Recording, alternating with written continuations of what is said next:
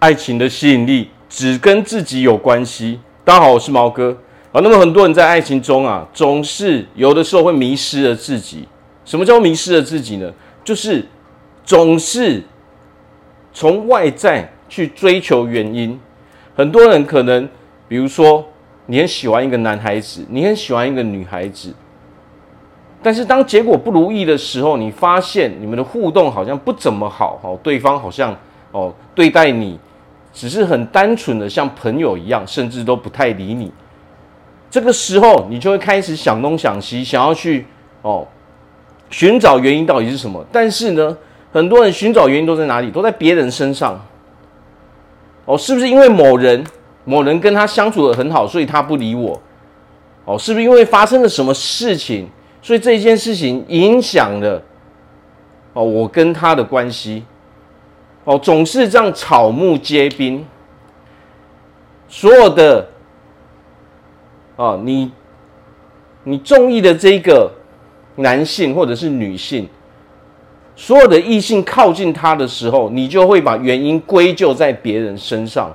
在这个时候，你会发现你已经走进了一个死胡同了。为什么？我们要记得一件事情：一个人，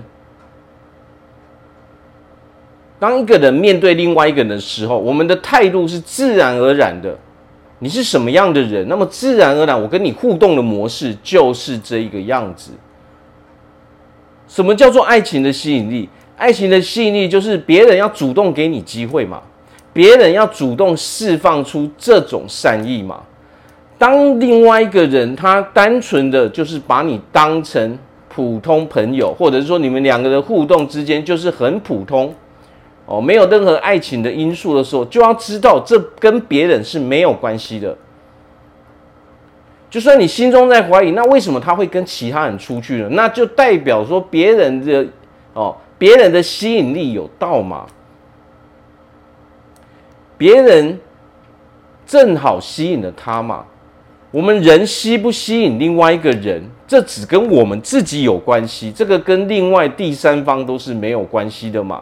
但是很多人都会在这边一直找原因嘛，你总是要找第三方的缘由，因为那些人哦，别的男生、别的女生跟他互动，所以他才不理我。实际上不是这个样子嘛。我们人的吸引力都是固定的，你能够吸引他，你就可以吸引他。如果你吸引不了他，那么结局就是你们的互动就是很会很平淡，就是很像普通朋友嘛。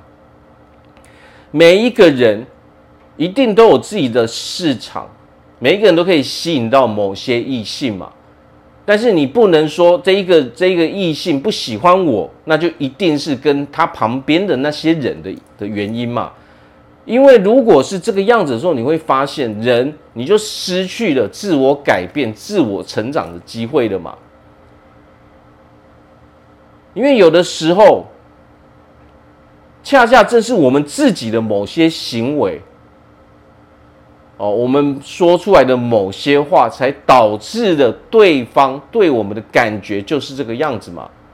人跟人互动是非常非常直接的嘛。一个人对你的态度是什么样子？那就是正是因为我们的所作所为，导致他用这种态度来面对我们嘛。所以，如果我们人一直从别人想要从别人身上去找原因的时候，你会发现你永远是找不到的。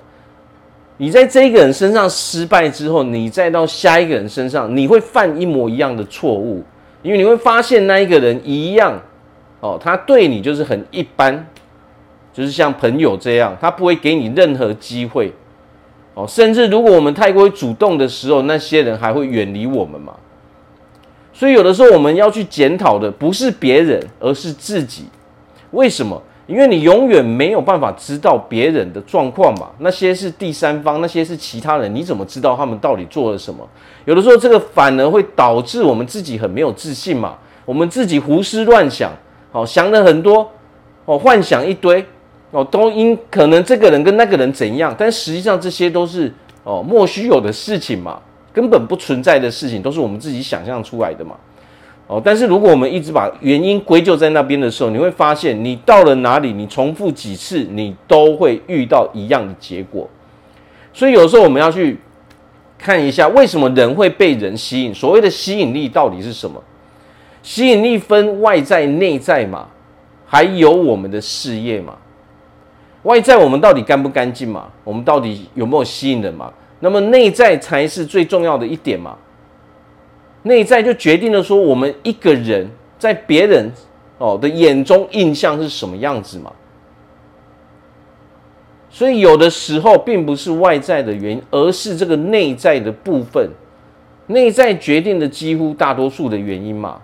如果我们跟别人的价值观差距太大的时候，别人是不会给我们任何机会的嘛。所以有的时候。想要提升我们自己爱情的吸引力，很简单，不断的提升自己就好了。